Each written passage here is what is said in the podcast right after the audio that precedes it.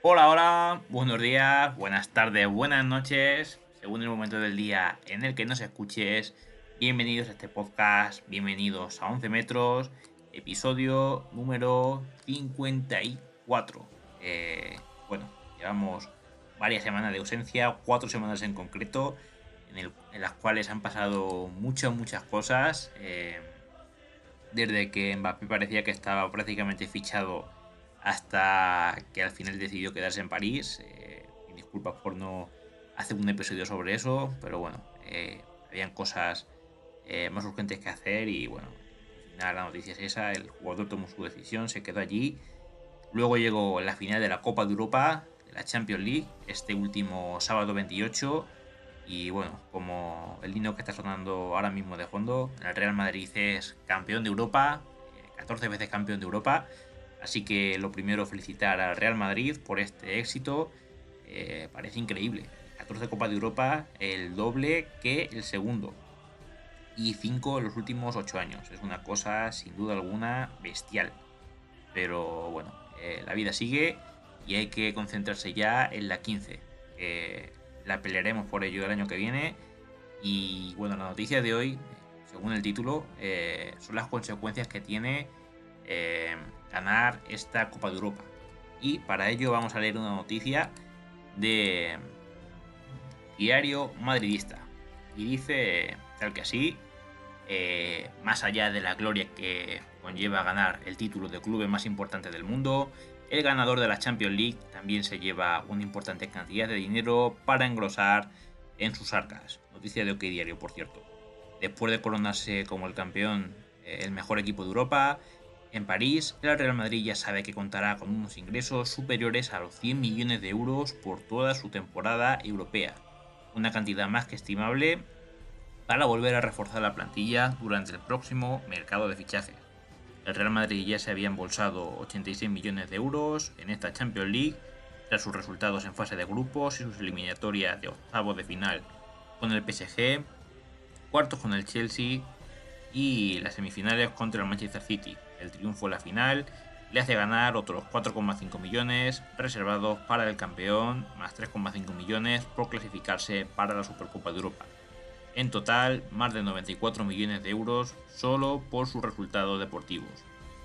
El dinero generado por eh, victorias y sumar fases en la Champions, siempre hay que sumar el generado, el generado por el Market Pool, eh, piscina del mercado, que es la cifra cerrada para cada país eh, que se reparte entre los equipos participantes en concepto de derecho de televisión. El valor estimado disponible es de 292 millones de euros de lo que a España le corresponde un 20% aproximadamente, es decir, unos 60 millones de euros, eh, que están repartidos de la siguiente manera. 50% van en función de la clasificación de la pasada temporada, por lo que el Real Madrid en condición de segundo se lleva el 30% de los 30 millones en total, es decir, unos 9 millones, ahora algo más para el año que viene, que el Madrid es campeón, pero hay más para el Real Madrid, ya que tiene que llevar un porcentaje de los otros 30 millones que la UEFA, tiene que llevar unos eh, el porcentaje de los 30 millones que aún tiene que delimitar. En total, el club blanco superará con holgura los 100 millones de euros en ingresos por la decimocuarta Champions que mete en su vitrina. Así que, bueno, después del éxito deportivo también viene el éxito financiero que siempre viene bien y más en tiempos eh, medio de crisis, ya que recién estamos empezando a salir de la pandemia y hay que ir eh, también a reforzar eh, el equipo, ya que bueno, enlaza un poco con la segunda noticia del día, hay que reforzar al equipo, sabemos que Isco se va, Marcelo se va, Bale se va, Jovi hay que buscarle salida sí o sí, y si es posible a Mariano y a Vallejo también, y a lo mejor Ceballos, no se sabe, aunque bueno, la verdad es que Ceballos, guardando el fallo que tuvo en la final, que a matarlos y, luego empata el Liverpool después de ese fallo, eh, lo está haciendo bien este final de temporada y me quedaría con él, pero lo dicho. Eh, tanto Bale, Marcelo y que ya están fuera, Jovic y si puede ser eh, Mariano incluso Vallejo, tendrían que salir. Y me da pena sobre todo por Vallejo porque esta última tramo de temporada ha cumplido, pero a ver, que va a venir Rudiger entonces eh, muchísimos centrales. Eh, la noticia que vamos a leer es de Eurosport, dice tal que así, los planes del Real Madrid con Rudiger, Chouameni, De Jong y Mané, nombre del día. El Real Madrid no descansa en su hoja de ruta para la temporada 2022-2023 y ya piensa en sus próximos fichajes para reforzar el equipo de Ancelotti. Cerrado Rudiger, Chouameni podría ser el próximo en llegar al Bernabéu. Además, el United busca seducir a De Jong con un sueldo estratosférico y Sadio Mané podría estar muy cerca de fichar por el Bayern de Múnich. Primero, Rudiger cerrado, Chomení encarrilado para el Real Madrid. El doblete conseguido por el Real Madrid en la presente campaña, tras conseguir Liga y Champions, no ha impedido que desde las oficinas de Valdebebas el club blanco siga dando forma a la plantilla del curso 22-23 con el fichaje de Rudiger ya cerrado que llegará libre del Chelsea y firmará hasta 2026 con una cláusula de rescisión de, ojo, 450 millones de euros.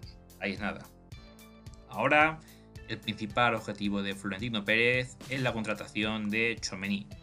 Centrocampista del Mónaco, de 22 años, Chomení llegaría al equipo de Ancelotti como recambio natural de Casemiro. Según informa AS, el acuerdo del Madrid con el jugador francés es total, pero aún se debe negociar con el Mónaco, que aspira a cobrar una cantidad que ronde los 80 millones de euros. Las negociaciones podrían avanzarse rápido, ya que el equipo monegasco arrancará la temporada el 18 de junio, em, con la previa de la UEFA Champions League. Ya del Principado querrían tener el tema resuelto para ese entonces. Faltan eh, cerca de tres semanas, no, dos semanas y poquito. Eh, el United está dispuesto a pagarle a Frankie de Jong más incluso que Cristiano Ronaldo. La llegada de Eric Ten Hag al Manchester United ha ilusionado a los Red Devils que ya dan forma a un nuevo proyecto que permite devolver al equipo a lo más alto de Europa desde dentro del proyecto. Eh, Jong es uno de los principales objetivos del club y especialmente el técnico neerlandés eh, lo tiene entre ceja y ceja.